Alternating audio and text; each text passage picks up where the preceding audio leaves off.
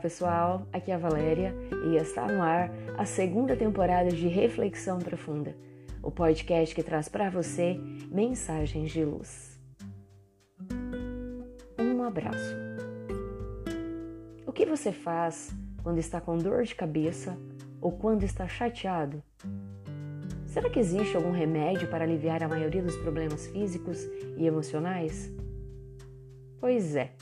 Durante muito tempo estivemos à procura de alguma coisa que nos rejuvenescesse, que prolongasse o nosso bom humor, que nos protegesse contra doenças, que curasse nossa depressão e que nos aliviasse o estresse.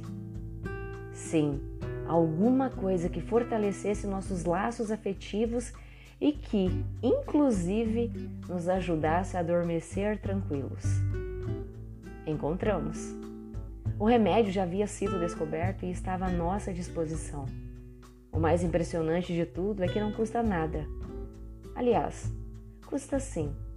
Custa abrir mão de um pouco de orgulho, um pouco de pretensão de ser autossuficiente, um pouco de vontade de viver do jeito que queremos, sem depender dos outros. É o abraço. O abraço é milagroso. É medicina realmente muito forte. O abraço, como sinal de afetividade e de carinho, pode nos ajudar a viver mais tempo, proteger-nos contra doenças, curar a depressão, fortificar os laços afetivos. O abraço é um excelente tônico. Hoje, sabemos que a pessoa deprimida é bem mais suscetível a doenças. O abraço diminui a depressão e revigora o sistema imunológico.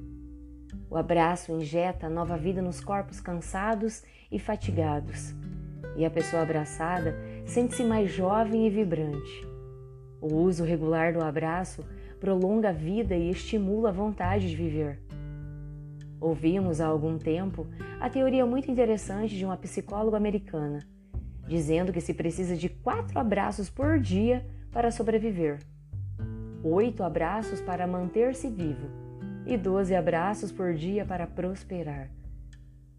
E o mais bonito é que esse remédio não tem contraindicação e não há maneira de dá-lo sem ganhá-lo de volta. Temos visto colado nos vidros de alguns veículos um adesivo muito simpático, dizendo: Abrace mais.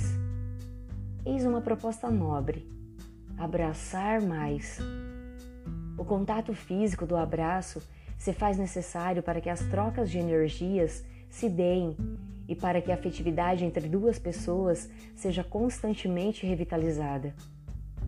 O abraçar mais é um excelente começo para aqueles de nós que nos percebemos um tanto afastados das pessoas, um tanto frios no trato com os outros. Só quem já deu ou recebeu um sincero abraço sabe o quanto este gesto aparentemente simples, consegue dizer. Muitos pedidos de perdão foram traduzidos em abraços. Muitos dizeres eu te amo foram convertidos em abraços. Muitos sentimentos de saudade foram calados por abraços. Muitas despedidas emocionadas selaram um amor sem fim no aconchego de um abraço. Assim, convidamos você a abraçar mais. Doe seu abraço apertado para alguém e receba imediatamente a volta desse ato carinhoso. Utilize a terapia do abraço contra a tristeza e a depressão. Abrace afetuosamente a quem você ama e transmita as emoções desse seu sentimento. Abrace e transmita bem-estar, paz. Pense nisso e abrace mais você também. E que tal começar hoje a terapia do abraço? E se a pessoa ao qual você quer abraçar não está perto, envie essa mensagem para ela, que ela vai se sentir abraçada por você. Pensem nisso. Fonte: Redação do Momento Espírita com base em palestras de Alberto Almeida. E assim, chegamos ao final de mais uma reflexão profunda. Agora, nessa segunda temporada, apenas nos dias múltiplos de três. Eu conto com você para ouvir, para compartilhar, para curtir, enfim, para lançar no universo um ponto de luz.